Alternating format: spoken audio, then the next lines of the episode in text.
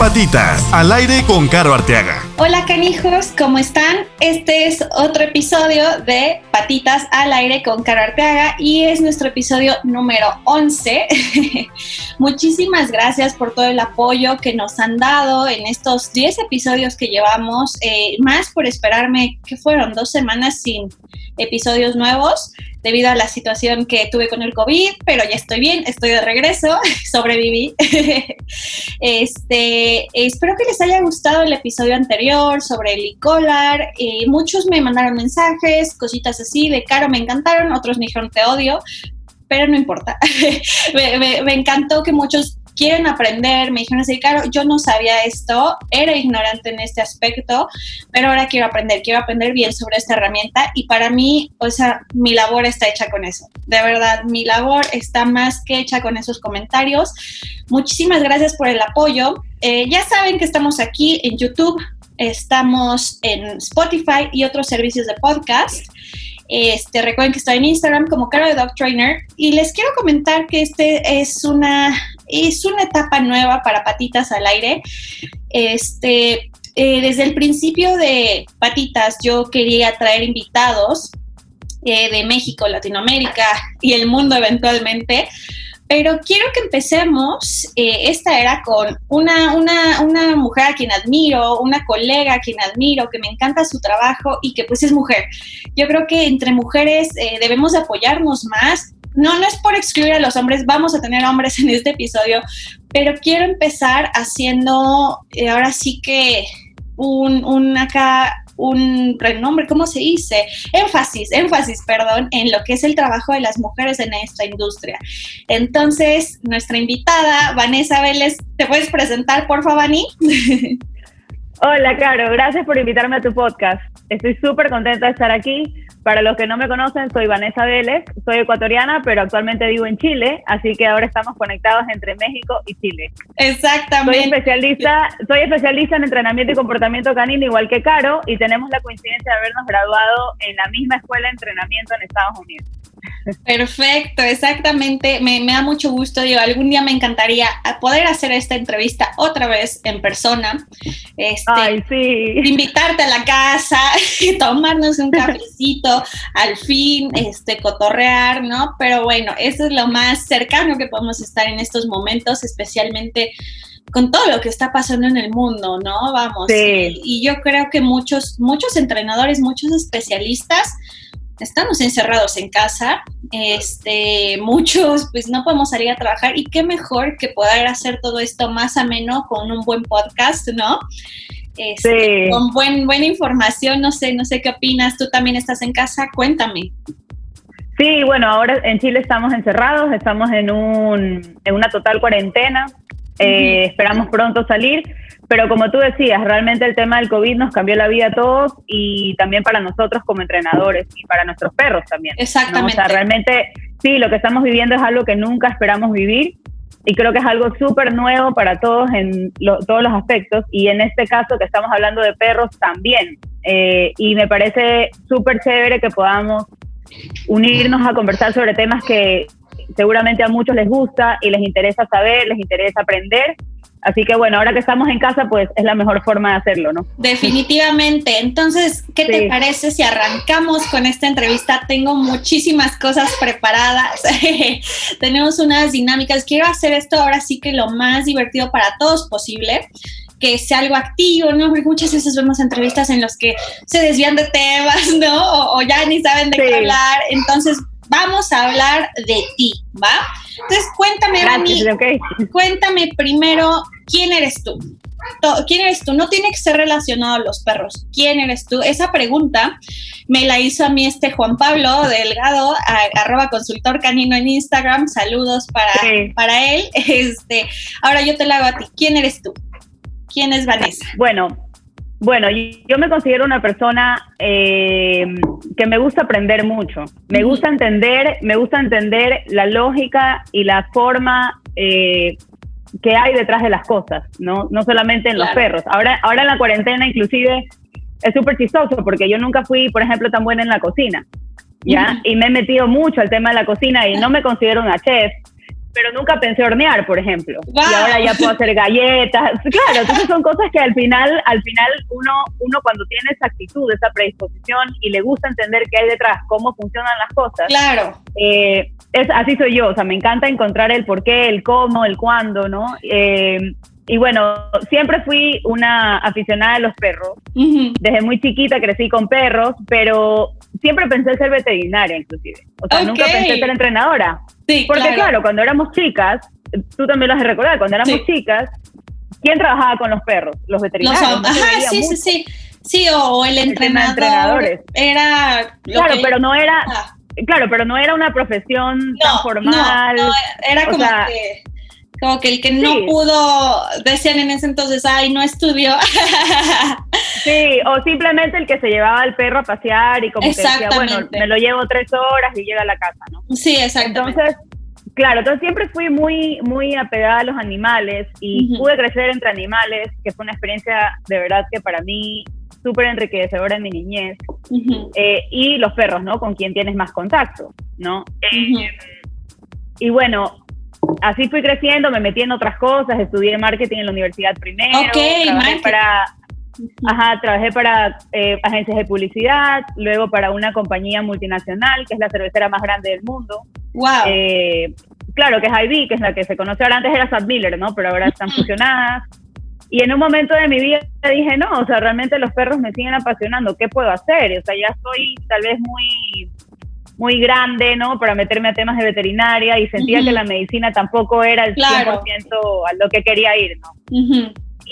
Eh, bueno, ahí me metí en el tema del, entrenamiento. Ok. Eh, sí, y me considero también una persona muy perseverante, ¿no? O sea, me gusta conseguir, eh, lograr objetivos, conseguir metas, pero también creo mucho en el trabajo duro. claro, mucho que que no hay mejor satisfacción personal que cuando trabajas duro para algo y consigues un objetivo, ¿no?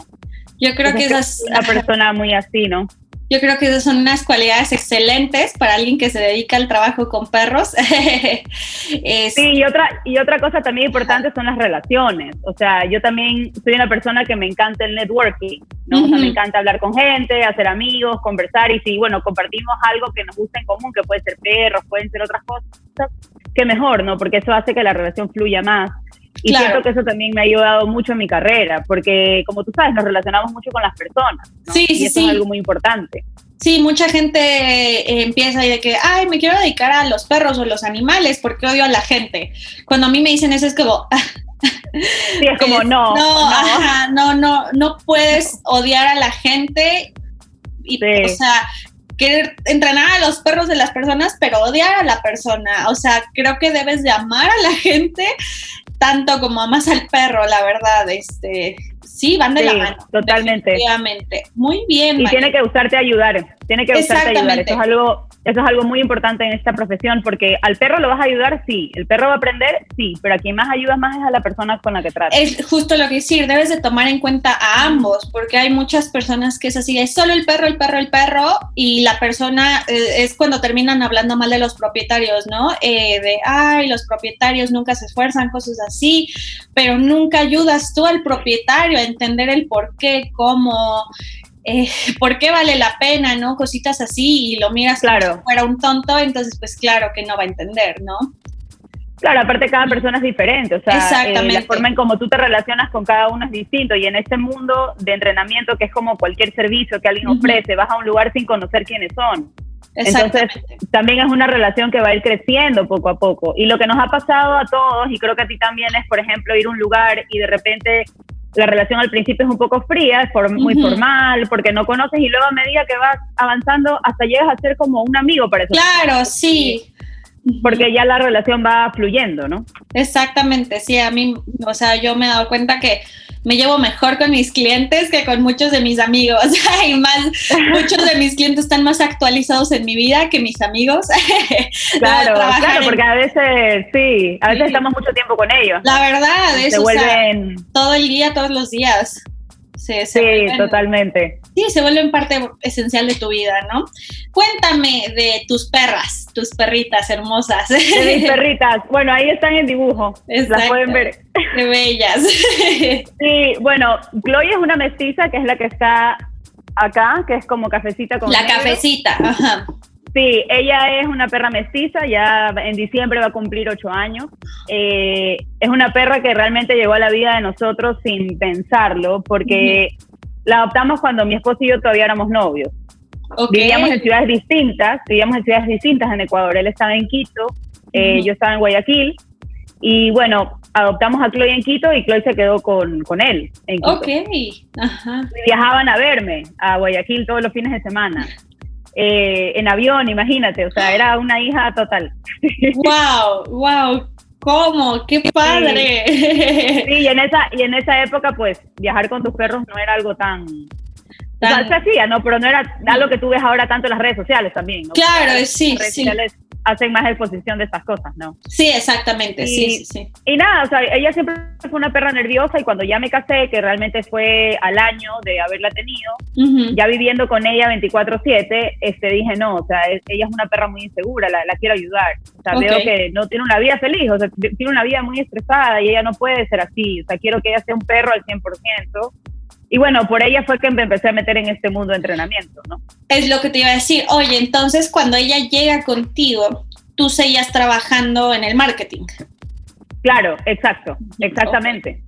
Y luego ya renuncié por temas de, de mudanza porque me fui a la capital de Ecuador, que es Quito, Ajá. Eh, y ahí trabajé también al principio, o sea, encontré un trabajo afín a lo mío, claro, exacto, Ujú. afín a lo mío, y, y bueno, hasta que llegó un punto en el que dije, no, o sea, ya no estoy tan feliz haciendo mi trabajo de 9 a 5, Ujú. me gusta estar con Chloe, ¿qué puedo hacer? O sea, aquí hay algo, ¿no? O sea, aquí hay Claro. un potencial de algo. Y así fue que empecé. Ok, perfecto. Este, y de Aria, cuéntanos de Aria. Bueno, Aria Border Collie, la que está ahí, blanco con negro. Eh, bueno, la verdad es que a mí el Border Collie siempre me pareció un perro bonito, por decirlo principio. ¿no? Ya cuando me empecé a meter en este mundo de entrenamiento, me encantó el Border Collie con todas las cualidades que tiene. La primera vez que lo empecé a ver más a fondo fue viéndolo eh, jugando disc jugando Ok. disc Y yo tuve la oportunidad de trabajar al principio con un entrenador en mi país, que es una de las pocas personas en Ecuador que conoce sobre disco, Ujú. y tenía sus border collies que jugaban disco. Entonces empecé a conocer mucho de la raza ahí, ¿no? O sea, veía que era una raza muy activa, eh, súper difícil de manejar a veces porque son perros muy inteligentes, son súper ágiles para el deporte. Y dije, yo quiero un border collie, o sea, quiero tener este perro, ¿no? Claro. Bueno, pasó el tiempo, me fui a Estados Unidos a estudiar, me mudé de país porque ahí me fui de Ecuador a Perú. Ok. Eh, y una vez ya situada en Perú, dije, bueno, ya es momento de buscar al perro que siempre he querido, pero entre este tiempo pasaron dos años. O sea, sí fue Ujú. más o menos un, un tiempo largo, ¿no? sí, sí. Y, y tuve la búsqueda de mi Border Collie. Yo eh, sí hice un poco de research eh, en cuanto a de dónde venía. Claro, como, como, como debe claro. de ser.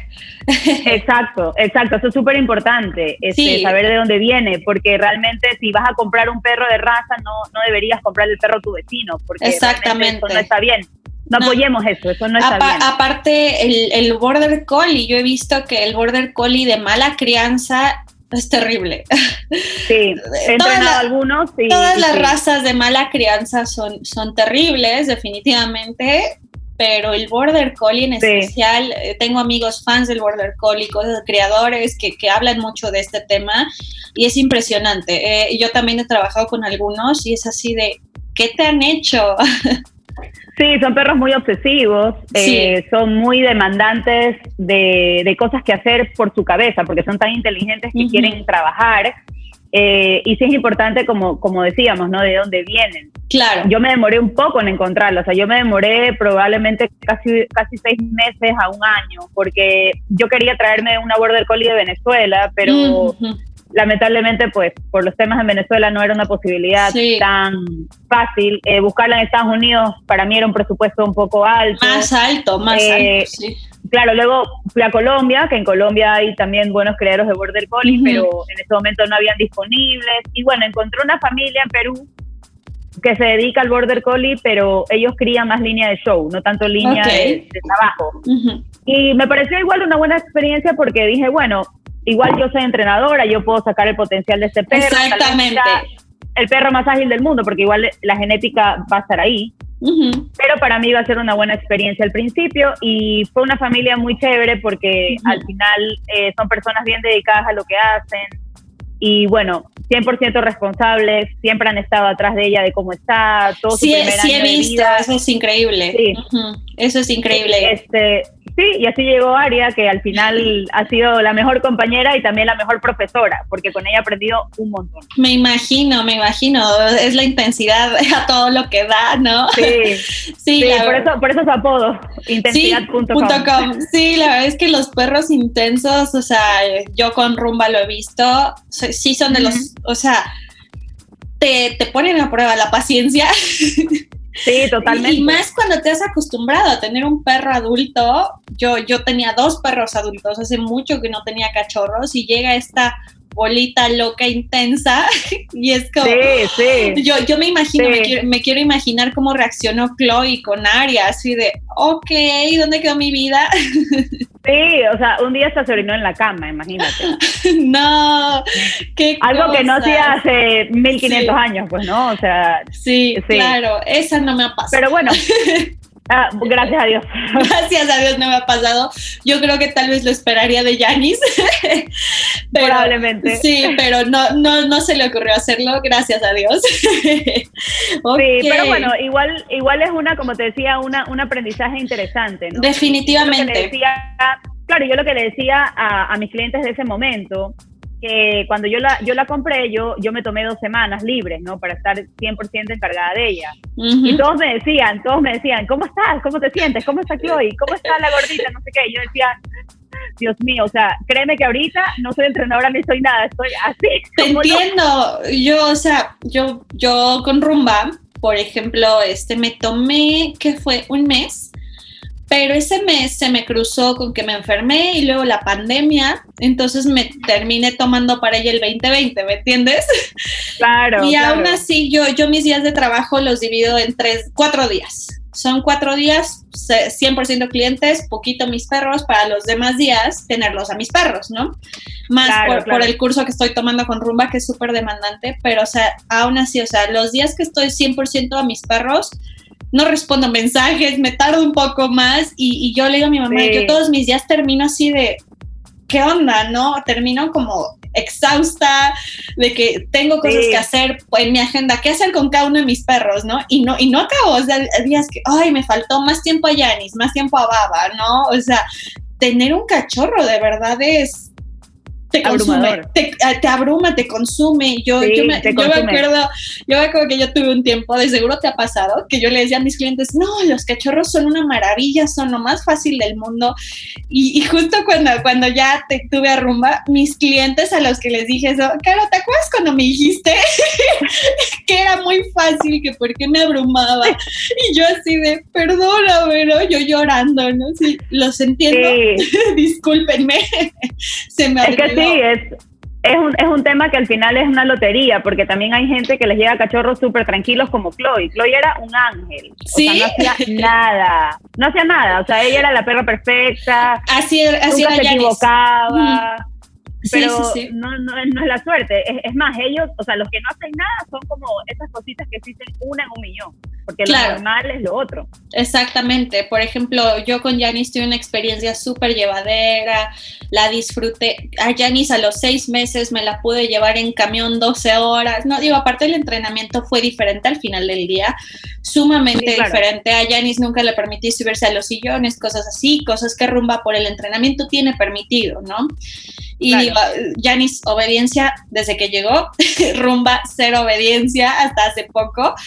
Y, sí, sí, o sea, Rumba, me, yo elegí la cachorra más loca adrede, la más intensa, la, la, que ella llegó en la prueba de temperamento y se estrelló contra un vidrio cinco veces y en ninguna se espantó, se quedó así, bueno, no puedo cruzar, ¿a dónde me voy? Agarró una jerga y salió corriendo. Wow, toreó a todos, ¿no? Pero, pero fue así, eso es lo que quiero. Pues al final tienes que aprender a vivir con eso y, y lo amas, ¿no? O sea, yo creo que, por ejemplo, si Aria fue el mismo caso que, que Rumba, eh, lo amas. Igualito. Te, abrumas. Igualito. Pero, dices, quiero esto, lo amo, no te imaginas tu vida sin ello, ¿no? Exacto. Y, y, y, ahorita me haces acuerdo, cuando yo le hice los test a los cachorros, eh, de la camada de ella, que yo ya la tenía ella más o menos como apuntada, ¿no? Porque cuando recién nació, yo le mandé ese video a un señor en Estados Unidos que cría borders, que amablemente me dijo, mándame un video yo te puedo más o menos guiar wow. Eh, de qué es lo que yo pienso, ¿no? Entonces yo la tenía más o menos ya ya vista, pero tuve dos opciones más, por si acaso. Y cuando le hice los test, fue tan chistoso porque eh, yo les puse comida en un Tupperware, ¿no? Un Tupperware al revés. yo quería ver esa reacción. Ajá. Y los otros dos, o sea, se demoraron como cinco minutos, ¿no? Pero ella, ella, o sea, empezó a darle vueltas al Tupperware y en un momento fue como, ¡ah! ¡pa! Hizo así. Y dije, ese es mi perro. Pues, justo así, justo así. Yo, yo, yo apliqué una de lanzarles un Kong chiquito. Las demás perras, así de ya encontré un humano, me quiero quedar aquí hubieran sido excelentes perros de terapia las otras. y rumba, y rumba así, agarra Belcock de yo voy por él, ¿no? Y lo mismo del Tupperware, las otras así de no, que me acaricie el humano y rumba. que, al final es lo que uno busca, ¿no? Y, sí, totalmente. y esas pruebas son excelentes para, todos, ¿no? Ahora sí que cada cachorro termina en su hogar perfecto. Pero bueno, los cachorros me encantan. Cuéntame, Vani, este, ya nos dijiste, nos te me adelantaste ah. el por qué esta carrera, pero cuéntame, ¿cómo fue el momento en el que tú ya estabas casada, verdad? Estaba casada. Ok, cuéntame, por favor, siempre he tenido mucha curiosidad de cómo fue el momento en el que le dijiste a tu marido, a tu mamá, familia, hermana, así de, Oigan, esta carrera por la que he estudiado tanto, ¿no? Eh, he gastado tanto, lo que sea. ¿Cómo, ¿Cómo fue el momento en el de esta carrera la voy a dejar y voy a emprender una nueva carrera? ¿Cómo fue? Bueno, eh, imagínense lo que es decirle a tu familia y en mi caso a mi esposo, ¿no? Quien me había conocido como una ejecutiva eh, súper del marketing y de la publicidad y como que no, estás en una compañía chévere y, y, como así, ¿no? O sea, ¿qué pasó? Eh, mira, yo me empecé a dar cuenta realmente que no estaba ya muy contenta con lo que hacía eh, cuando me mudé a Quito y cambié de trabajo yo creo que eso fue lo que la vida me dio. O sea, lo que la vida dijo, te voy a poner a prueba y quiero que te des cuenta realmente si esa es tu, tu, o sea, tu, tu, pasión para siempre, ¿no? O sea, lo que tú quieres hacer. Eh, y, y, bueno, ahí fue que dije, no, o sea, realmente no me siento a gusto, no, no siento que estoy como dando mi 100% y eso no, no va conmigo. Como yo te decía, yo soy muy como de seguir las cosas, conseguir el 100 si no lo hago, claro, sí claro, y sin, y sin, claro, es como un todo nada. O sea, entonces yo decía, claro, si no me siento tan así es porque aquí está pasando algo. Definitivamente. Y yo misma me empecé a poner a prueba en silencio primero. Eh, porque yo dejé un trabajo que tenía y empecé a tener mucho más involucramiento con Chloe. Por ejemplo, me levantaba temprano, iba al parque, eh, tenía más estructurado como que el día a día con ella y yo decía, quiero ver si esto a mí me motiva a levantarme, porque al final tú puedes tener emoción, pero a lo mejor no es lo tuyo. ¿no? Em, emoción, pero, emoción, pero no motivación, o al revés. Exacto, exacto, y tú lo conoces bien. ¿Cuánta gente empieza a estudiar esto y en el camino se dan cuenta que, no es lo tuyo? ¿no? Por ejemplo, eh, Sí, primero termina, perdóname. Tú termina. Ya, no te preocupes. Entonces, eh, ahí fue que dije, no, quiero hacer esto y empecé a averiguar qué había detrás del mundo del entrenamiento, porque dije, claro, esto no puede ser solamente ver videos de YouTube, o sea, esto tiene que haber algo más formal, o sea, tiene que haber una educación más fuerte, porque ya empezaba a ver entrenadores que han tenido mucho éxito y que lo seguían un montón de personas y que, y que tenían mucha relación con, con otros entrenadores, ¿no? Claro. Y bueno, eh, lo primero que hice fue contárselo a mi hermana Melisa, que también es entrenadora de perros. Un saludo, un saludo a Meli. Sí, hola Meli. Y me acuerdo que Melisa me dijo, me dijo Vanessa, siempre ha estado ahí. O sea, lo que me acabas de decir para mí hace todo el clic del mundo. O sea, como que me parece increíble, go for it, ¿no? Y bueno, habrá pasado, no sé, unos días creo, y, y lo senté a mi esposo y le dije, mira, he estado pensando qué es lo que quiero hacer y me dijo, ¿qué? Y yo le dije, bueno, quiero entrenar perros. Y mira, o sea, este hombre se fue para atrás así. bueno, pero siguen juntos. Eso habla de que todo salió muy bien. No, sí, o sea, a ver, no, no se fue para atrás en el lado negativo del asunto, ¿no? fue como un shock porque, porque, o sea, a ver, cuando alguien tampoco entiende qué hay detrás de los perros, no saben que esto es una, puede llegar a ser una carrera. Entonces, claro, al principio, claro, se echó para atrás y como te decía, o sea, me decía, pero no entiendo, o sea, ¿qué fue, qué fue de tu oficina, de tu, de, del marketing, ¿no? o sea, de las marcas, consumo masivo, qué pasó? Entonces, eh, entonces, bueno, pero él fue un gran apoyo para mí, o sea, realmente fue la persona que, sí, fue la persona que que realmente me impulsó porque me dijo, mira, me parece súper bien que hayas visto qué, hay detrás de esto, eh, te apoyo 100% si te quieres ir a estudiar afuera, pero creo que sí tienes que darte un tiempo aquí y ver si es lo que necesitas eh, realmente, o sea, el irte afuera, ¿no? O sea, si es realmente lo que, lo que vas a hacer al 100%, ¿no? Claro. Y bueno, él me ayudó también a buscar la persona en Ecuador, que me enseñó al principio un poco sobre perros. Eh, y eso yo, yo siempre se lo agradezco a él porque digo, claro, o sea, si yo me hubiera estrellado y me hubiera, y hubiera me dado cuenta que esto no era lo mío, probablemente hubiera viajado, hubiera gastado dinero, o sea, igual hubiera sido como que un tiempo muerto. Claro, o hasta tronado la escuela, ¿no? Que, que, es algo que, Exacto. que nosotras, yo creo que no sé qué tanto pasó en tu clase, pero en mi clase empezamos 38 personas, terminamos 16, ¿no? o sea que wow, un sí, sí, que mucha gente de verdad cuando empieza a ver pues ahora sí que lo difícil que es, que no es acariciar cachorros todo el día, que, es levantarte temprano a limpiar popó. Muchos no, no, están, no están hechos para eso y se vale, se vale, pero qué bueno, o sea, es increíble que, tu marido te, te, haya hecho así, a ver, empieza, ve acá, qué pasa, si sí de verdad te gusta y si es así, pues adelante, ¿no? Eso es increíble. Sí, sí, la verdad que él fue un gran apoyo y cuando ya en Ecuador, eh, yo digamos que terminé una especie de trabajo pequeño, slash estudio con el entrenador en Ecuador, empecé a tener mis propios clientes poco a poco. Claro, no era, no era muy experta en ese momento, él me acompañaba a veces también. Ok, perfecto. Ahí ya mi esposo se empezó a dar cuenta que aquí había un negocio detrás. Sí. O sea, igual había dinero, ¿no? O sea, que no era solamente un tema de jugar, o sea, era, era algo serio. Y me dijo, claro, te apoyo 100% que te vayas y bueno, esperamos el tiempo que era, ¿no? Para hacer todos los trámites de visa, que la escuela me acepte, todo lo demás. Claro. Y así me fui y cogí a Chloe, mi maleta y me fui. A mí me encanta un video que tienes en tu, en tu Instagram. Recuérdanos tu Instagram, por favor, Ani. Adobe Lifestyle. A mí me encanta un video que tienes ahí en el que está Chloe haciendo el beer me. Para los que no saben, el beer me es un truco en el que el perro te trae una cerveza del refrigerador, pero Vani puso un post así de mostrándole a, Pancho el truco que, que, Chloe tiene solo para él y él trae una cara así de ¡Wow! ese video me encanta, me, fascina, me, da mucha ternura.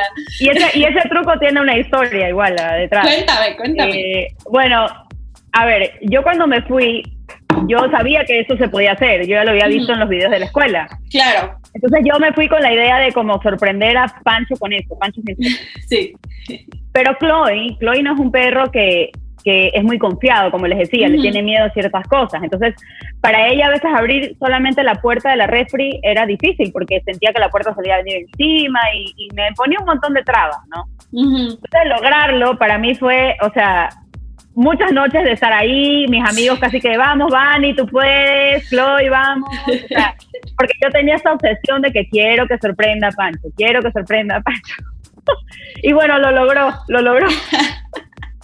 Está, está, increíble, la verdad ese truco es uno de mis favoritos. Yo de hecho ese truco no, yo prefería hacerlo separado porque y, yo usé las puertas del refri para lo de abrir y cerrar, ¿no? Pero no hice el beer me, prefería hacerlo todo separado.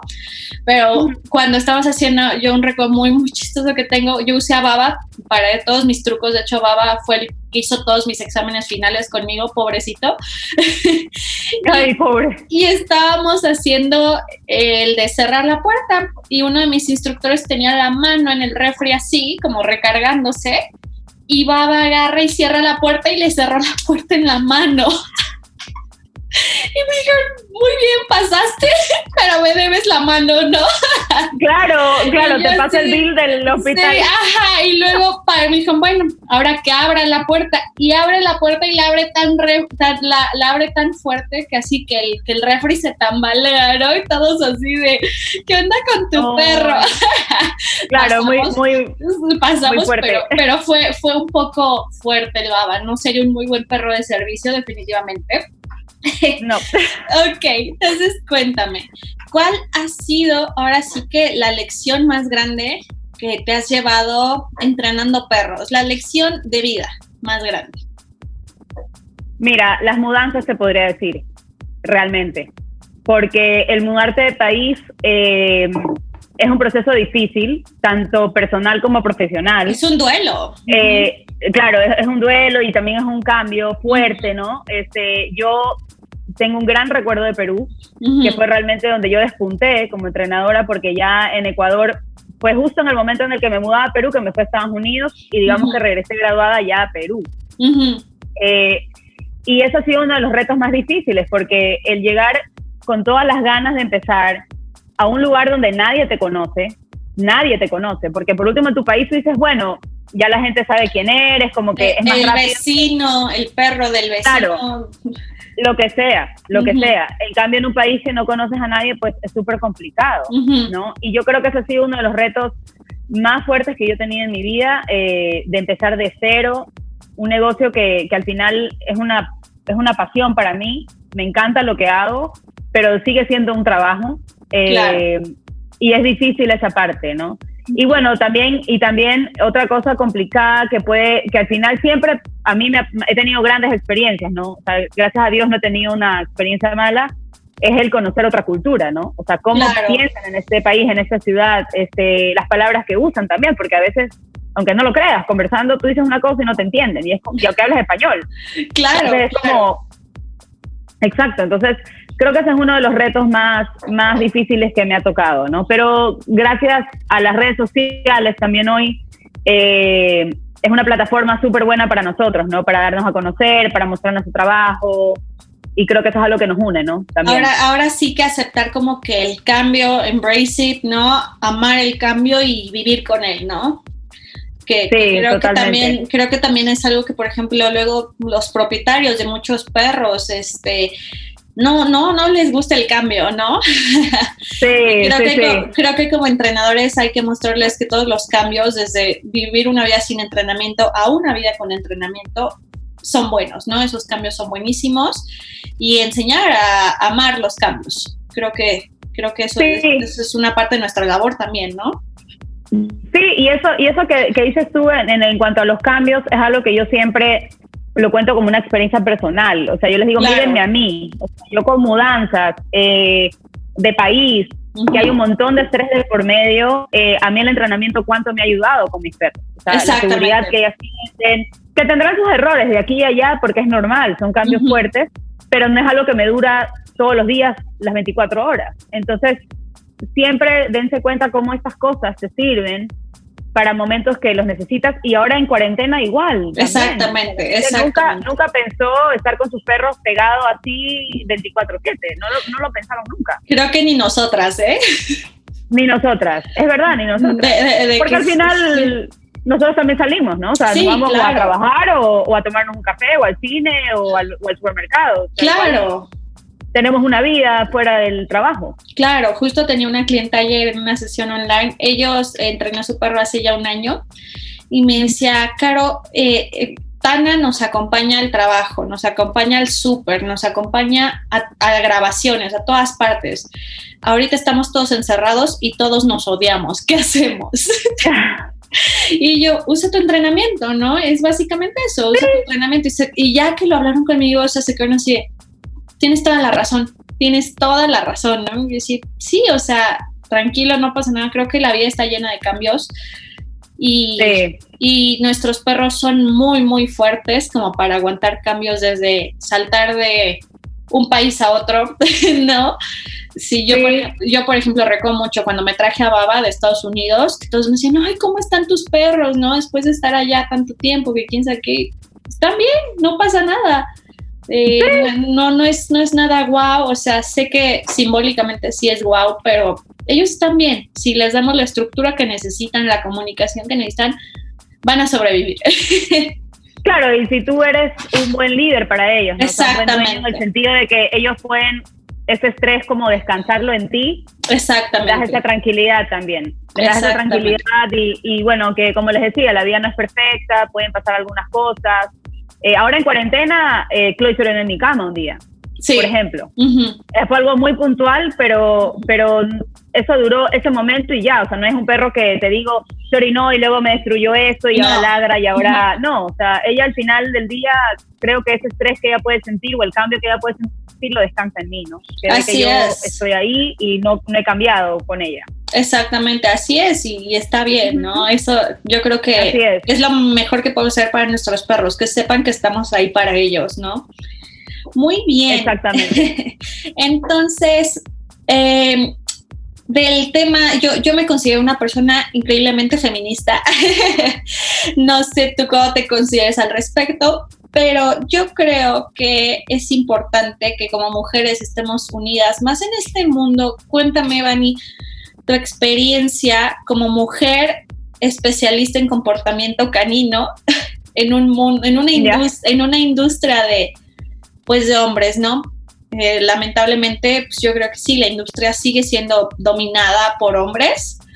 Este, muchas veces nos encontramos con cosas como desde el mansplaining, ¿no? Hasta, hasta el típico que te quiere tirar la onda todo el tiempo, que, que, que, sabes que no te respeta, pero está ahí, está ahí, ¿no? Y es así de, déjame, ¿no? Y, o sea, cuéntame cómo ha sido tu experiencia.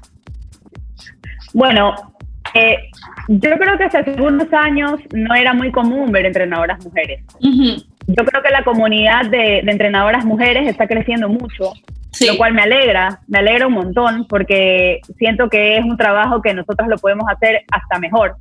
De hecho, está, está confirmado. No, de hecho, pero sí, o sea, sí, está confirmado.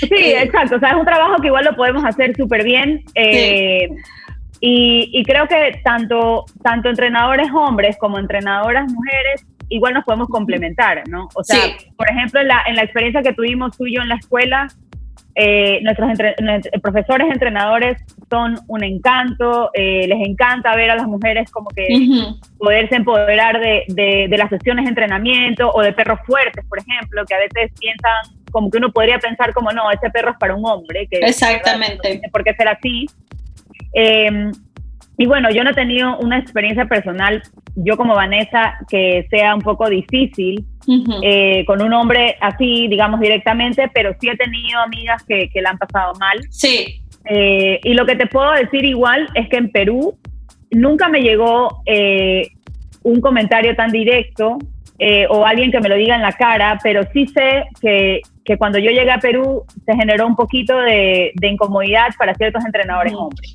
O sea, sí, lo sé. Sí lo sé. Este, igual es algo que yo no trato de meterme porque me parece que es como una pelea que no llega a ningún lado. Eh, y es más, me parece feo porque creo que en esta industria eh, hoy en día está existiendo mucha rivalidad también. Exactamente. es, justo algo que, debería hablar. Justo es lo que quería hablar acerca de la rivalidad. Este, yo también lo veo todo el tiempo cosas que prefieres ya ni responder, ¿no? Gente que todo lo hace en tono de burla, justo en un post eh, sobre, sobre el video de e-collar, ¿no? Una persona a la que termine diciéndole, oye, te mando mucho amor, te mando mucha buena vibra, porque es todo lo que te falta, de verdad, de verdad, amigo, te falta todo esto, ¿no? Pero, o sea, eh, he visto que, o sea, que hasta entre mujeres, digo, se nos ha inculcado mucha, por mucho tiempo de que la otra mujer es tu rival, ¿no? Sí, sí, este, total. Cuando, cuando creo que lo que debería ser es al contrario, ¿no? Somos colegas, compañeras, amigas, hermanas, ¿no? Y qué, qué chido que tú estés haciendo cosas increíbles, síguelas haciendo, ¿no? Yo seguiré haciendo las mías, aunque tal vez eh, en algún pensamiento diferenciemos, yo creo que el mensaje que hay que entregar es de respetémonos, ¿no? Con tal de que nadie esté haciendo daño, de verdad, yo creo que todos merecemos respeto, ¿no?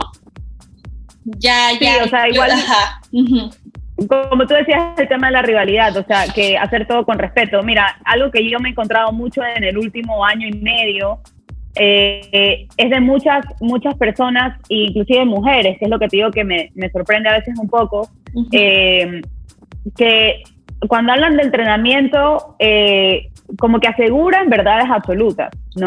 Y por ejemplo, si piensan distinto al, al un poco al, al método o, o, hola la que vamos tú y yo, o sea, que es un tema de balance training, eh, son como muy afirmativas al decir esto no es así, esto no sirve, esto tal, tal, tal. Y eso es algo que sí molesta un poco porque en el mundo, en el mundo en general no existen verdades absolutas de nada. Para empezar, o sea, pasa en los perros, pasa en la salud, pasa en el fitness, pasa en la, en la comida. Entonces, realmente son, son cosas que al afirmarlas así yo siento que es más confundes a la gente. Exactamente. Y existe, y existe ese, ese mensaje mala onda, ¿no? Y, y, yo creo que eso no, no debería existir. O sea, por ejemplo, yo, yo, Vanessa, a veces no estoy de acuerdo con lo que yo podría ver de otra persona, pero no siento que yo debería salir a decir, no, eso no es así por tal. No, o sea, yo creo que al final es un tema de que tal vez si entre nosotros lo conversamos y discutimos en, en un buen sentido, ¿no? En un exactamente, buen exactamente. Y ok, porque a lo mejor tú aprendes de mí o yo aprendo de ti. Yo también puedo estar un poco equivocada con lo que vi. Está bien, pero, pero no esa rivalidad tonta de, de, de, no, es que esto es una moda americana, porque estas también son cosas que he escuchado, esto es una moda americana, o para qué Kennel, eso no existe, eso es mentira, eh, o, o, por qué vas a usar un collar que, que al perro pobrecito, que hay miles de, estudios científicos, y al final si tú realmente indagas bien no hay ningún estudio de nada. Exactamente, sí, no, y por ejemplo, y por ejemplo, justo yo, alguien me comentaba, oye, tienes estudios que avalen el uso de collar, y, yo cité varios, ¿no? Incluidos uno de eh, el Instituto de Bienestar Animal, ¿no? Y, y yo respondí, sí, claro aquí está tal, tal, tal, tal, y, y, y, la persona de que le da me divierte la respuesta, cosas así que dice, o sea, ¿por qué no podemos tener conversaciones que... Claro, ¿por qué la burla? Ajá, ¿por qué la burla? ¿Me entiendes? Es algo que la gente ha visto que, que tiende mucho a hacer, es decir, ¿por qué? No, no entiendo. Exacto. sí. y, yo creo que es algo que son patrones que deberíamos de empezar a cambiar y más por las futuras generaciones también de, gente que se quiere dedicar a esto, ¿no? Imagínate. Sí, y yo lo veo. Y yo lo veo también en otras industrias. Eh, sí. Yo hace, yo hace aproximadamente unos dos años eh, o dos años y pico, estoy muy metida en el tema de los ejercicios, eh, de fitness. Me encanta, es algo que es como una pasión nueva que he descubierto y me, me, encanta y leo y, y, bueno, sigo a mucha gente de esto. Y pasa lo mismo, o sea, en el tema de la alimentación con el fitness. O sea, hay personas que te afirman que el keto, que te afirman que el ayuno intermitente. Y tú cuando empiezas a ver a todas las personas que hablan del tema, dices, pasa igual. O sea, es lo mismo que lo vimos nosotros. O sea, en todas las industrias y exacto, entonces es como, como súper eh, a veces lamentable ver que, que, se hacen daño indirectamente cuando no debería ser así, deberían todos unirse y, y bueno, no tienes que ser amigo de todo el mundo, pero simplemente contar lo que Pero exactamente. sirve, pero a tu perspectiva, no afirmarlo como algo que si alguien no lo hace está mal. ¿no? Sí, no, y, y debes de respetar a todo el mundo, eso sí que sí, o sea, es algo que, que, yo creo que sí, que entre todos tratarnos con respeto, puede que yo no concuerde contigo, pero te respeto y se acabó, ¿no? Ok, muy bien. Entonces vamos a hablar de un tema de eligiendo entrenadores. Si tú fueras, eh, usemos el término pet people, ¿no? Alguien que no se dedica a esto, eh, un dueño regular, un propietario regular de una mascota que tiene su carrera aparte, su mascota es simplemente otra parte más de su vida. Este, cuéntame, ¿tú cómo elegirías a un entrenador? Bueno, para mí sería súper importante primero saber cuál es su trabajo, ¿no? O sea, cuáles son los casos que ha manejado, cuáles, cuáles son las cosas eh, a las que él se dedica realmente. Porque también aquí esta es una carrera amplia, ¿no? Igual, por ejemplo, como si habláramos de marketing, ¿no? Hay personas que les gusta más eh, consumo masivo, otras personas se dedican a más estudios de, de cómo se mueve el mercado, ¿no?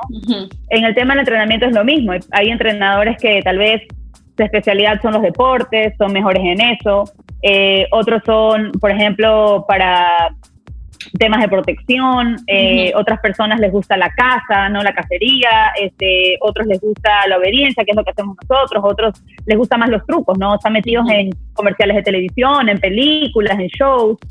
Entonces, eso es algo que yo consideraría súper importante al momento de contratar a una persona, porque no necesariamente todos van a saber de todo. Exactamente. Eso es una realidad. Por ejemplo, cuando yo llegué a Perú, a mí al principio me buscaron como cuatro veces para entrenar a un perro para un, una película, Ujú, ¿ya? Y era un perro de una raza fuerte, era un Rottweiler y querían que el perro ataque. ujú, Y yo las cuatro veces les dije que no, porque yo no soy una entrenadora de protección. Entonces decía, yo no puedo hacer eso. O sea, ese es mi campo. Una persona que quiere ganarse el trabajo te va a decir que sí, Claro. probablemente, pero no hay por qué mentir. O sea, está bien decir que tú no eres, que tú no haces eso. Claro. ujú, Entonces, eso es súper importante también en esta carrera y yo creo que en eso yo me fijaría mucho. Que es una Definitivamente. persona que realmente para lo que yo quiero contratar, que puede ser obediencia, puede ser X, sea la persona que se dedique realmente a eso, porque decir que soy entrenador es algo muy amplio. O Sí, sea, sí. Es algo muy amplio. ujú, Entonces, Definitivamente. eso es una de las cosas que, que yo me fijaría, ¿no? Y, y también saber más que nada los años de experiencia que tiene. Eh, todos estuvimos ahí, o sea, todos empezamos de cero. No es que, Ujú. no es que quiero a alguien que tenga 10 años de currículum, sino Ujú, tal vez un poco de experiencia y si es alguien que está empezando, pues a lo mejor decir, bueno, ¿qué tal si te contrato a ti y alguien que sabe más y al mismo tiempo aprendes tú de esta persona? Me Exactamente, chévere Si alguien lo, lo hace, ¿no? ujú. Eh, ¿Qué fue lo que hice en Ecuador? Que yo te contaba, Sí. que gente me llamaba y yo llevaba a mi, a mi Ujú. entrenador, porque yo decía, Sí. claro, a veces hay cosas que me, me puedo chocar, puedo Ujú. estar sola. Claro, sí. Ajá, y bueno, y yo sé que igual no todo el mundo tiene la oportunidad de viajar y estudiar eh, en escuelas como nosotras, eh, pero, pero igual, o sea, hay personas que han, han aprendido de otros entrenadores de manera un poquito más, eh, digamos, a nivel de práctica, más que de estudios teóricos y todo, y, y son excelentes entrenadores. Exactamente. Así es. Entonces, creo que la experiencia es una gran, es una gran, una gran, un gran indicador de, de al momento que vayas a contratar a alguien. Exactamente, definitivamente. Y Digo, y también como que eh, que la persona quiera seguir aprendiendo, ¿no? Este, que, que lo puedas cuestionar, le puedas hacer todas las preguntas, ¿no? Sí. Desde, oye, desde, oye, yo vi este video en YouTube, ¿qué opinas, no? Eh, exacto, ¿por qué- exacto. Ajá, ¿por qué está bien? ¿Por qué está mal? Whatever, ¿no?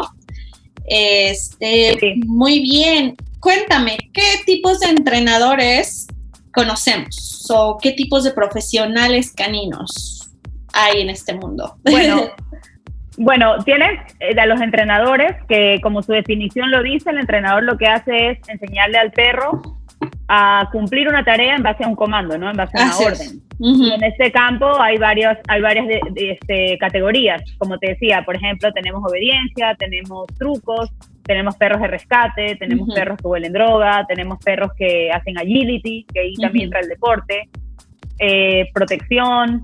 Tú estás haciendo detección con rumba. ¿verdad? Detección, sí, yo hago detección. Ya, ya, este tipo de entrenamiento, perros de servicio también, que son los perros que responden ante ciertas, ante ciertas alarmas o ciertas señales de las personas. Eh, luego tienes a los, a los especialistas en comportamiento, que ya son entrenadores también, pero que ayudan al perro a, a vivir en base en torno a algo que en su mundo los está incomodando, ¿no? Que, por ejemplo, puede ser fobias, pueden ser nervios, puede ser agresividad también. eh, Claro. eh, ese tipo de cosas. ¿No? O sea, tú, tú lo que haces es cambiar la perspectiva del perro de ver el mundo como lo, como lo rodea a él, ¿no? Definitivamente. En esa parte. Y luego están los etólogos que ya son médicos realmente, son Ujú. médicos que se han especializado en estudiar el comportamiento de los perros o de diferentes Animales, especies, porque la etología, ajá, la etología puede ser de varias especies, y que creen que ese comportamiento viene por algo médico. O sea, tiene que ver Exactamente. algo con su salud. Inclusive nosotros, los entrenadores, muchas veces trabajamos con etólogos. Ellos nos piden Exactamente. ayuda o al revés. Ya cuando nosotros a veces entrenamos perros que vemos que por ahí hay algo de salud un poquito más que indagar, llamamos a un etólogo. Es lo más Exactamente. responsable. Sí. O al revés. Sí, Al revés exactamente. Al revés, sí. De hecho, esos etólogos pueden haber estudiado ya sea veterinaria o aquí en México también si estudias biología te puedes especializar en etología. No sé cómo funciona allá, Claro. pero Sí, también. creo que sí. Ajá, pero también los biólogos. Y por ejemplo, yo recuerdo muy bien un caso que tuve un perrito que entrené hace ya un año y cacho. Él, él era un perro con muchísima ansiedad. Yo hice la parte ahora sí que de especialista de comportamiento, ¿no? Este, Luego, para cumplir sus necesidades, eh, lo llevaban a agility. La de agility no se metía en mi campo, yo no me metía en el de ella. Y también el perro llegó a ir con una etóloga porque encontramos, porque su ansiedad era demasiado, y dije, hay algo aquí, ¿no? Encontramos que la causa de su ansiedad estaba, en el, estómago, el estómago le dolía todo el tiempo, debido a que la, comida no le caía bien, cosas así, entonces la etóloga nos ayudó a encontrar eso, y el perro todo el tiempo que estuvo aquí en México, ahora vive en otro país, todo el tiempo que estuvo aquí tuvo, tuvo su equipo, ¿no? Cualquier cosita, oye, Caro, o oye, Bárbara, la de la Agility, o Claudia, la etóloga, ¿no? Y yo creo que al hacer ese, ese equipo entre profesionales es excelente, ¿no? Nos beneficia a todos, claro. todos ganamos y los que más ganan son nuestros clientes, que es por quien hacemos todo, ¿no? Sí, o sea, igual como les decía al principio, una de las cosas eh, más importantes en ese tipo de carreras es el querer ayudar. Así si es. tú no tienes vocación de ayudar, estás como en el lugar equivocado, ¿no? Exacto. Y ahí se ve, ahí se evidencia, ahí se evidencia estas ganas de ayudar, porque no se trata como decir yo soy almighty y yo te voy a solucionar, no, sino que yo como profesional me doy cuenta que hay algo más allá y necesito de un profesional que conmigo vea si yo estoy en lo correcto y él pueda tomar su posta. Así es, sí, por ejemplo, yo creo que también como dueños eh, podemos ayudar a los propietarios a crear un criterio propio de ellos, de decir, ok, eh, yo quiero un, un especialista que pueda venir, ¿no? Eh, a entrevistarse conmigo, eh, me pueda mostrar su trabajo con sus perros. Yo creo que eso sería muy buena idea que todos empezaran a hacer, ¿no? Que diga, que me puede mostrar a sus perros, e inclusive me puede invitar a una sesión con sus clientes actuales, cosas así, ¿no? Que, que, dejen de contratar a, que dejen de contratar a ciegas que de verdad indaguen, ¿no? El por qué, oye, dónde estudiaste, qué cursos tomas, shalala, shalala, en qué te especializas, cosas así.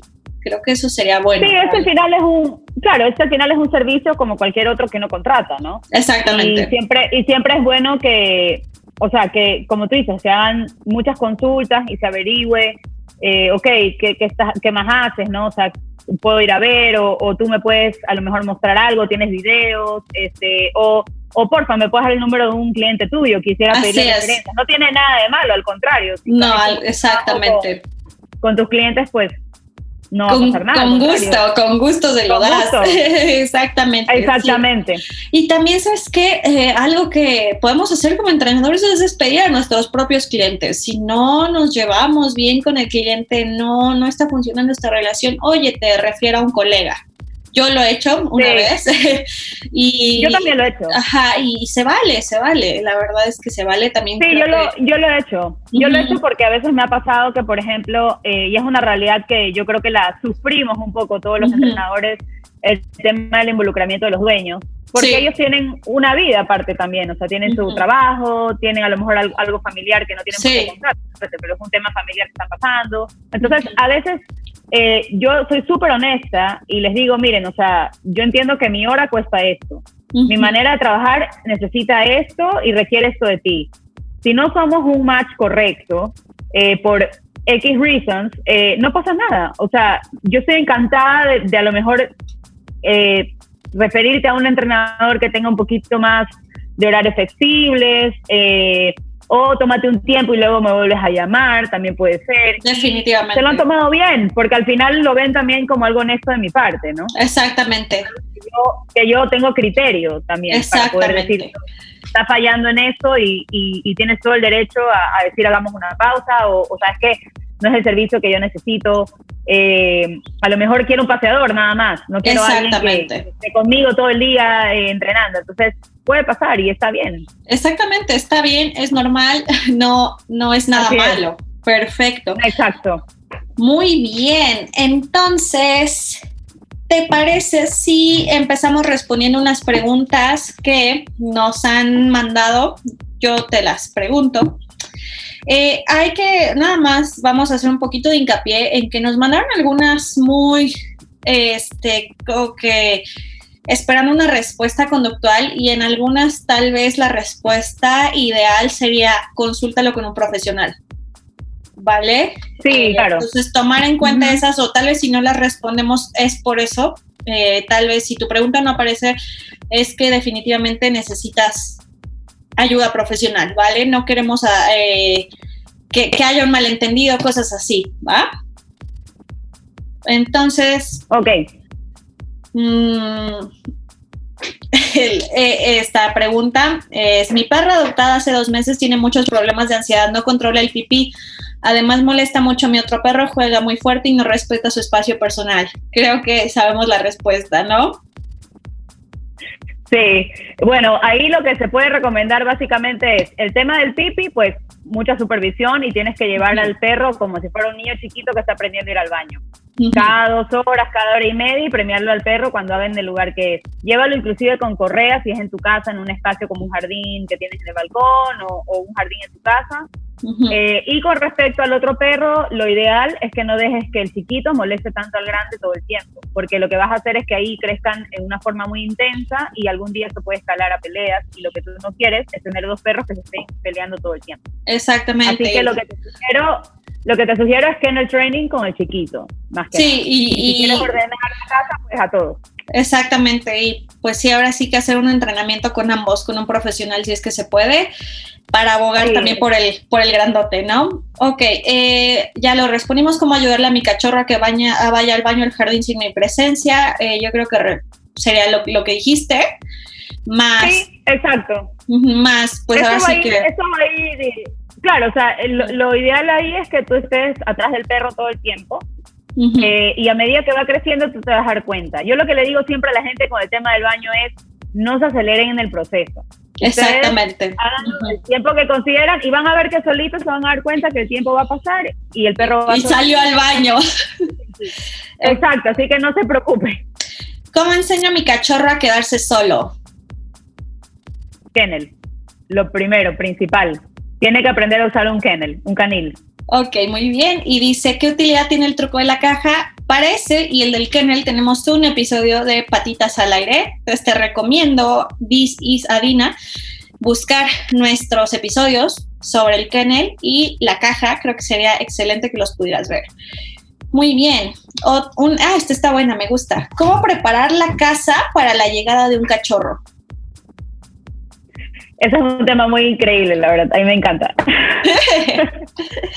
bueno, primero que nada, te recomiendo hablar con alguien antes, un uh -huh. especialista, porque de esa forma te va a ayudar a organizarte como es tu vida también, porque no todo el mundo está en la casa todo el tiempo o, o a lo mejor tienes X cantidad de personas en la casa.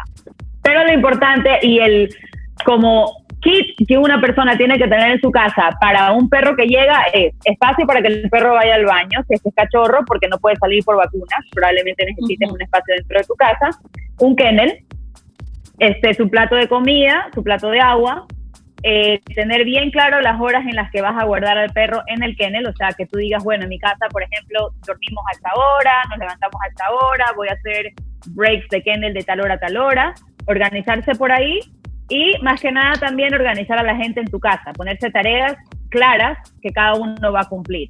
Por ejemplo, las idas al baño, las horas de comer, las horas de jugar con el perro, etcétera. Y tener claro que es una experiencia increíble, pero lo que más se necesita es actitud, ¿no? Actitud para poder cumplir Exactamente. cada cosa que tú te vas a marcar. Y yo creo que hasta hablar con un especialista te, te, puede ayudar hasta ver si el perro que quieres es ideal para ti, encontrar el perfect fit para que ahora sí, para que el perro cumpla tus expectativas y tú las de él. Muy bien. Exactamente. Entonces, este, sé que en muchas de estas respuestas nos podríamos llevar todo un episodio, pero nada más para que la gente sepa, las estamos tratando de mantener concretas. Cualquier cosa, van a ir a sesiones en línea. Yo doy sesiones en línea. Tienen la forma de contactarnos en nuestras redes sociales, ¿vale? Entonces, Caro Tirado desde Canadá. ¿Cómo eliminar el ladrido por atención? Bueno, primero que nada hay que entender bien por qué está ladrando. Ese es un tema que, como decía Caro, es algo muy conductual que no podemos a veces responder en un video solo por una pregunta o, o, así. Pero primero es entender la causa del ladrido. Pero si tú piensas que el perro lo hace porque está muy cerca tuyo todo el tiempo y tiene la atención 24/7, enséñale a tu perro a ser un perro independiente el perro aprende a usar su cama como place o su kennel, va a ser de gran ayuda. Pero si esto sigue, lo mejor es que contactes a un profesional para que te ayude a entender la causa del ladrillo. Así es. Muy bien, esta, eh, la respuesta va a ser la misma. Por favor, contacta a un profesional. Y si es posible enseñar a un perro macho a no ser territorial, pelea mucho desde Perú. Yo creo que esa sí, la respuesta es contactar a un profesional, si sí es posible, pero no queremos que nadie salga lastimado. Sí, más que nada también eh, algo que, quiero responder a esto es que a veces la palabra territorial se confunde. Exactamente. A veces no es territorio el problema, a veces es otro. Entonces, por eso es bueno hablarlo con alguien, porque a veces uno dice, mi perro es territorial, y a veces cuando uno empieza a ver y a hablar, dice, tu perro no es territorial, a lo mejor tu perro no tolera otros perros, porque perros que es selectivo, ¿no? Otros perros. Hay otros perros que son nerviosos, o, hay es perros inseguro. Claro, o, tiene un tema de nervios con ciertos perros, también puede pasar. Exactamente. Entonces, son muchas cosas. Entonces, no, no necesariamente es territorio la palabra o el problema. Eh, así que por eso es buena idea que contactes a un profesional. También justo alguien nos comenta qué hacer si mi perrito es agresivo con otros machos y yo creo que la respuesta es la misma, ¿no? ¿Qué opinas? Sí, ajá. Sí, lo mismo. Igual acuérdense que los machos por especie a veces tienen esto que, que ellos quieren digamos, pelear su ranking, ¿no? Pero lo importante ahí es, no, es también saber vivir en comunidad y, estar seguros en la comunidad que vivimos. O sea, no todos tenemos la posibilidad de vivir en un campo donde no pasa nada. Estamos en ciudades realmente llenas de gente y de perros y hay que ser responsables, ¿no? Así es. Se puede entrenar a cinco Westies. Saludo desde Perú. A cinco Westies. Sí. Sí, sí puedes, pero vas a ir uno por uno. es mucha chamba, pero se puede. pero se puede. Definitivamente se puede. Ok. Se hace pipí y popó dentro de casa cuando intento tener un tiempo a solas. ¿Cómo la ayudo? Kennel. Kennel, es la ayuda número uno. Sí, Kennel. Sí, la verdad es que sí, el Kennel es una maravilla. Ok, este, esta pregunta no, es que no, no la entiendo, no es pregunta. Dice, adopté una perra de un año, fue, fue abandonada, tiene muchos problemas de ansiedad. Se corta la pregunta, o sea, no, no, no está sí, no, o sea, pues yo creo que ahora sí eh, contacta a cualquiera de nosotras y, Sí. Y porque no, no entendí muy bien la pregunta, se cortó. Pero bueno. Ok. Ok, ¿a qué edad es ideal empezar a entrenar a los cachorros? Soy de México. Creo que la respondiste muy bien. ¿La, la, quieres responder? Sí, eh, te está preguntando desde qué edad. Ajá, y creo que ya bueno, mira, Sí, bueno, pero para, para contarles como que un poquito más de información, los perros apenas nacen ya se están entrenando, ¿no? O sea, la primera etapa la cumple la mamá, los hermanos, eh, esa, esa convivencia, y cuando llega a tu casa, eso no puede parar, porque el mundo les cambió. Llegaron a un lugar nuevo y lo que tú vas a hacer primero es decirle al perro, bueno, yo soy tu dueño, ahora este va a ser tu hogar y tienes ciertas reglas que cumplir. Y eso lo puede hacer desde el día que llega a tu casa. Exactamente. Muy bien. Entonces, desde Perú. Hola, ¿cómo puedo ayudar a sociabilizar a mi chihuahua de nueve meses? Sale nerviosa y ladra. Cada vez que quiero ponerle el collar a mi cachorra se esconde y ya ni con treats viene. Bueno, este, para el collar yo diría que vayas de a poco. Yo, yo lo que haría es que le daría algo de comer mucho más atractivo para el perro. O sea, por ejemplo, algún pollito, algo que tú digas que le encanta. Y no le pongas el collar desde la primera vez, sino muéstraselo, que lo huela, toca su cuerpo con el collar, ese tipo de cosas. Pero para el tema de los otros perros, sí sería ideal que contactes a alguien que tenga perros bien estables, ¿no? Y que pueda ayudarlo a tu perro a tener una sesión como de juego, pero que no sea algo brusco. Los perros que son realmente estables ayudan mucho a este, a este proceso, porque no son tan intensos al momento de introducirse con otro perro y así le van dando como confianza. y es algo que puedes ir trabajando poco a poco, pero a veces es un trabajo un poco largo, de varias veces, pero lo tienes que hacer para darle a él esa seguridad. Recuerden que los chihuahuas igual son perros de nerviosos de por sí, pero no son perros que no puedan vivir como cualquier perro. Así que no es bueno a las, a las razas pequeñas, que es algo que yo siempre estoy diciendo, que las razas pequeñas no porque son pequeños no son perros, ¿no? Hay que, hay que enseñarles a ser perros, son perros maravillosos. Así que hay que darles esa oportunidad. Exactamente, ok, muy bien. Este, este está muy chistosa. De Carlo Dog Señorita, refuerzo lo bueno, ignoro lo malo, pero mi perro sigue queriendo comerse a todos. está buenísima. ¿Has intentado decirle que no? Bueno, acuérdense, acuérdense que los perros necesitan límites, ¿no? Y, y ahí podemos tocar un poco el tema de los límites. O sea, los perros en su vida normal tienen consecuencias para cada acto que hacen. ¿No? a, a nivel de animales. Entonces, ¿por qué no nosotros tampoco decirles a ellos que cuando cometen ciertos actos tienen que aprender una consecuencia por ello? Pero esas consecuencias tienen que ser siempre guiadas por un profesional, porque la idea es que tú sigas creando una relación excelente con tu perro, no que hagas cosas que a tu perro lo pueda intimidar o lo pueda asustar, eh, o a lo mejor simplemente no aprende, ¿no? Que esa no es la idea. Bien. Ok. ¿Qué hacer si mi cachorro ladra dentro de su kennel? El proceso de kennel no está tan completo, diría yo. Exactamente. Tienes que reentrenarlo. Tienes que reentrenarlo y lo mejor que puedes hacer es anotar, anota lo que estás haciendo para que de nos lo cuentes a nosotros. Exacto. Y vamos y así va- sabemos identificar más fácil dónde está la falla y ayudarte a la, que la superes. Ok. Este, es que muchos, muchos pusieron como eh, statements en vez de preguntas, entonces es como. ¿Los pastores alemanes son adecuados para una familia? sí, totalmente. Claro que sí. Eh, soy Pero importante, ¿no? Importante, importante, importante algo ahí. O sea, cuando tú escoges un perro sin, sin importar qué raza es, siempre, siempre busca que sea el perro ideal para ti. No dejes Justo. guiar poco por las razas como tal, porque cada perro es un mundo. Entonces puedes tener algo, a un Golden Retriever, que suele ser un perro súper familiar, que de repente no le gustan los niños. Exactamente, sí, o, o, o sea, yo diría, elige, eh, asesórate de un entrenador que pueda hacerle pruebas de temperamento a los cachorros y elige el mejor para tu Exacto. familia. Bien, entonces Exacto, la, la familia que tienes. la última. Soy española con corazón ecuatoriano viviendo en Chile. Quería saber, en unos meses queríamos adoptar y nuestra idea es tener dos. Lo ideal es adoptar a los dos a la vez para que se integren mejor en la casa o primero uno y al tiempo el otro. ¿Cuándo es el mejor momento? Gracias. Yo creo que ahí lo que tienes que hacer es adoptar uno y después el otro. Piensa que al final del día tú quieres darle el 100% a los perros de cómo tú quieres que sean en tu casa. Y seamos realistas, el día solo tiene 24 horas, entonces todo lo que tú hagas tienes que multiplicarlo por dos. Así, Así que es. lo que yo haría es primero tener al primero, darme un tiempo de cuatro, cinco, seis meses que tú digas, bueno, ya mi rutina con este perro está súper estable, estoy lista para ingresar a otro, a otro perro a mi hogar. Así Esa es mi recomendación. Perfecto, muy bien. Entonces ahora para cerrar, vamos a tener una pequeña actividad en la que te voy a hacer unas preguntas, pero las tienes que responder en menos de 30 segundos, ¿vale? Ay, no, ya, ok. ¿Estás lista? Respira. Muy bien. Ok, I'm ready. Empezamos. ¿Qué, qué consideras vital que los futuros dueños de mascotas sepan antes de tomar la decisión de añadir un perro a su familia? Que necesitan tiempo. Bien, Eso es lo primero.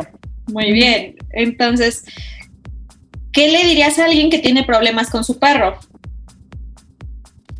Que busque un profesional y se dedique, que se involucre, que se dedique todo el tiempo a preparar a este perro para que superen sus problemas. Muy bien. ¿Qué, qué tips le darías a alguien que está pensando en tomar esta carrera?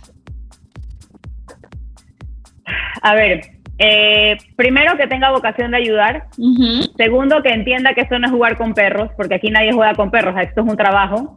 Eh, que sus habilidades con las manos tienen que ser muy buenas porque ninguno se escapa de las mordidas, así que tiene que estar consciente que lo van a morder. Muy bien. Ok. Y cuarto, bueno, que se prepare de la mejor forma y si puede eh, salir a estudiar a una escuela. Tú sabes, tú y yo somos súper, estamos súper contentas con la formación de Starmark, ahí tienen una opción. También existen otras escuelas más y yo creo que esa es una gran oportunidad para, Bien. para aprender. Muy bien. Muy bien. Así te quedaste. ¿Qué tal voy? ¿Qué tal voy? Bien, ¿Qué te, tal voy? te quedaste en, tre- en 30 segundos, punto 88, ya te iba a hacer. eh. Muy bien, ok. Actividad favorita con tus perros. Eh, trucos. Muy bien. Eh, ¿Cómo separas el trabajo de casa? No entendí muy bien la pregunta. Eh, ¿Cómo separas tu vida del trabajo a la de tu casa? Ah, me desconecto, me desconecto totalmente. O sea, Perfecto. sé que con mis perros en casa tengo que cumplir cosas, pero trato de no obsesionarme tanto porque siento que es bueno tener ese respiro, ¿no? Entre tu vida personal y tu trabajo. Claro, perfecto, qué buena idea. Muy bien. Sí, es que es necesario. Sí, dime tres de tus libros favoritos de perros. Uf, de perros. Eh, me encanta, me encanta How Dogs Learn, me fascinó ese libro. Sí. Eh, me encanta, me encanta un libro este, que habla sobre los clientes y los entrenadores. No me acuerdo correcto, creo que es How to Get Your Clients to Get Results. creo que sí, sí, sí. How sí. to Help Your Clients to Get Ujú. Results. Ese libro Sí. me encantó.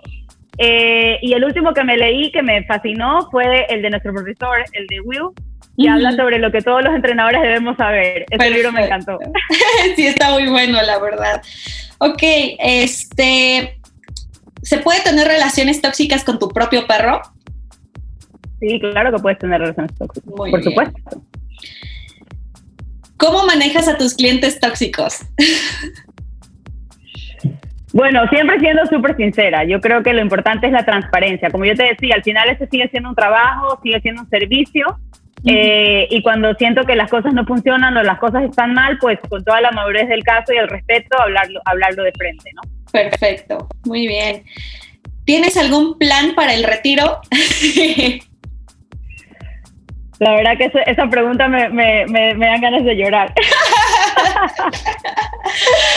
no, o sea, no pienso retirarme tan pronto, pero, pero va a llegar el día, ¿no? Obviamente. Y creo que al final eh, me, va, me va a quedar como un trabajo in-house, porque cada perro que llega a mi casa, pues para mí va a ser un trabajo igual.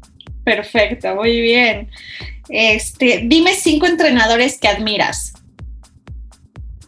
Cinco entrenadores que admiro. Bueno, tú eres una entrenadora que admiro mucho. Tú estás en esa lista. Eh, Will, a Will este, lo, lo admiro bastante. Siento que es una persona que ha estado en mi, en mi formación súper importante. Eh, Tyler Muto también me encanta cómo trabaja. Este Larry Cron me gusta muchísimo. Eh, muchísimo su trabajo.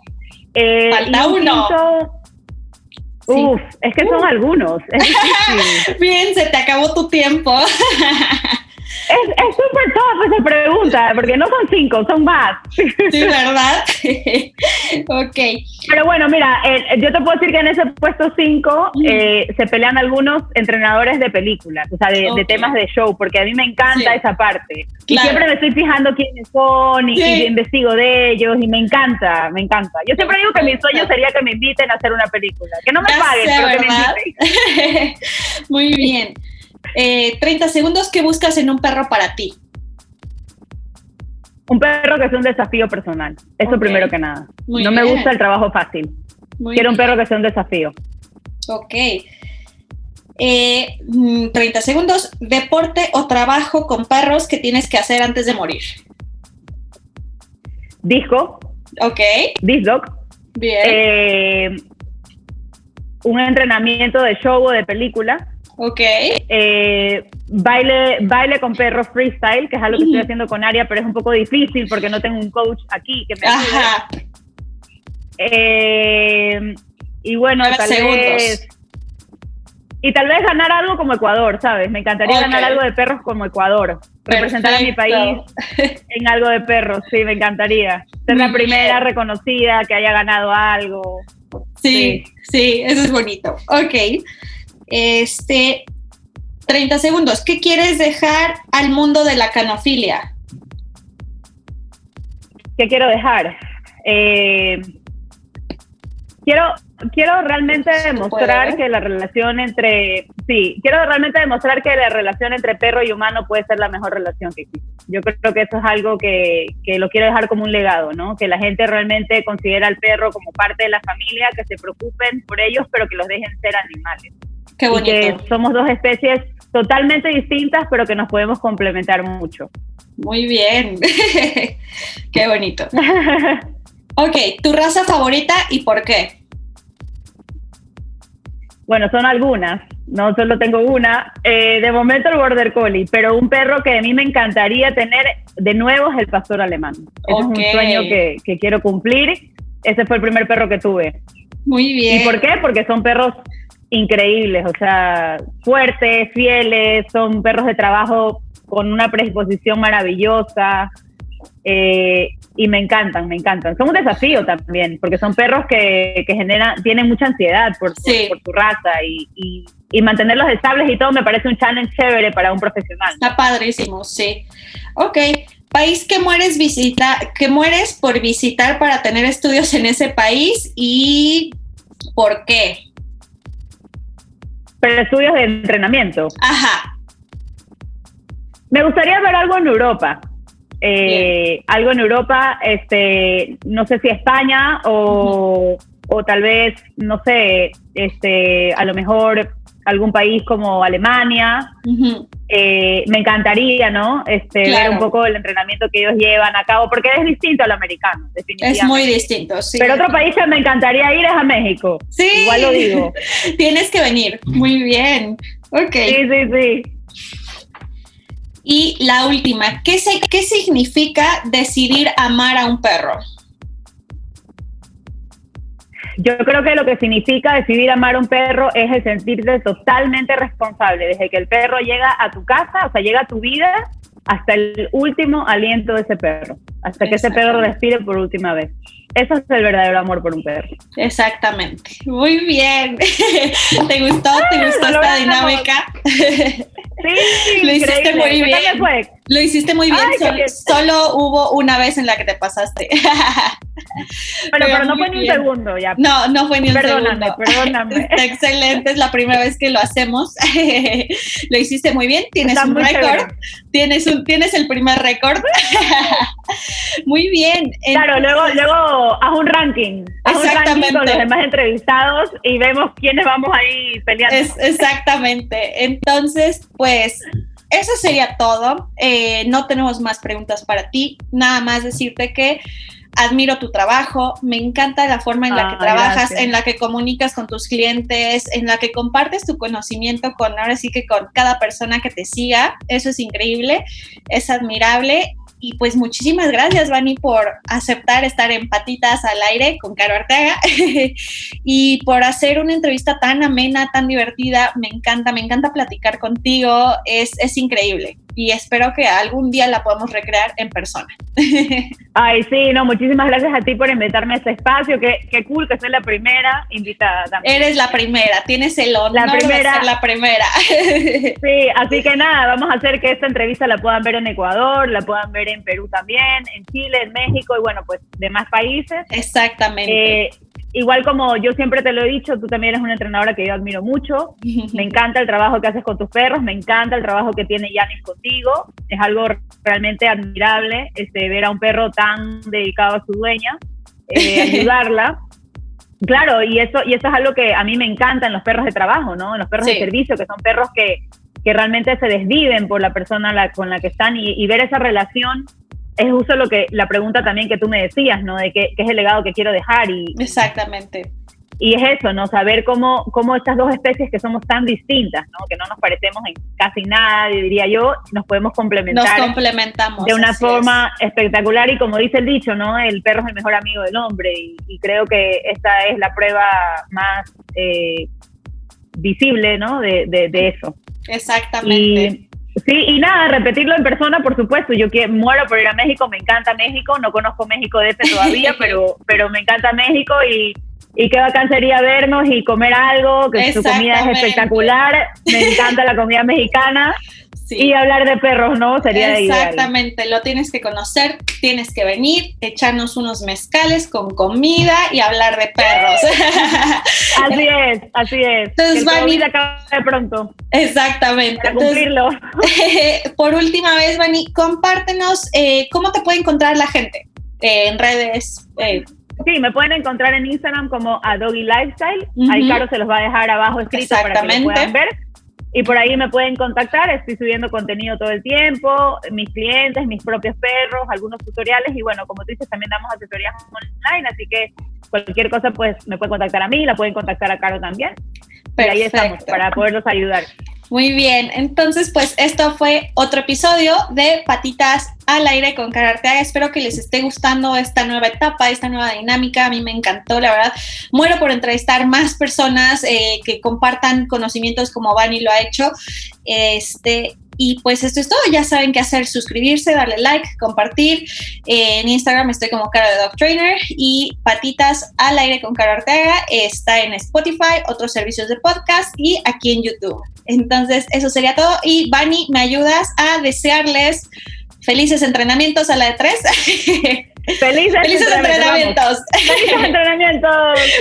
Muy bien, felices entrenamientos a todos de parte de Bani y míos. Y eso sería todo. Muchísimas gracias y pues hasta la próxima. Felices entrenamientos a todos. Bye. Este es un podcast de Visaidos Productions.